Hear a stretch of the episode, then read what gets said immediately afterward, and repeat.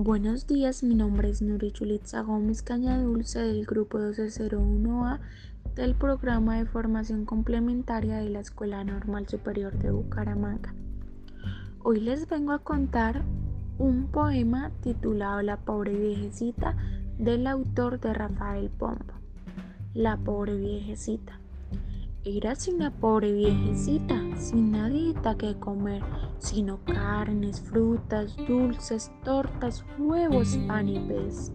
Bebía caldo, chocolate, leche, vino, té y café, y la pobre no encontraba qué comer ni qué beber. Y esta vieja no tenía ni un ranchito en que vivir, fuera de una casa grande con su huerta y su jardín. Nadie, nadie la cuidaba, sino Andrés, Juan y Gil, y ocho criados y dos pajes de librea y corbatín. Nunca tuvo en qué sentarse, sino sillas y sofás, con banquitos y cojines y resorte al espaldar. Y esta pobre viejecita, cada año hasta su fin, tuvo un año más de vieja y uno menos que vivir. Y al mirarse en el espejo, la espantaba siempre allí, otra vieja de antiparras, papalida y peluquín.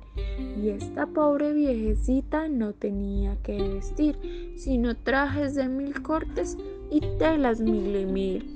Y al no ser por sus zapatos, chanclas, botas y escarpín, descalcita por el suelo anduviera la infeliz.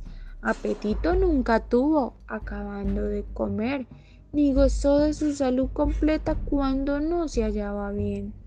Se murió de mal de arrugas, encorvada como un tres, y jamás volvió a quejarse ni de hambre ni de sed.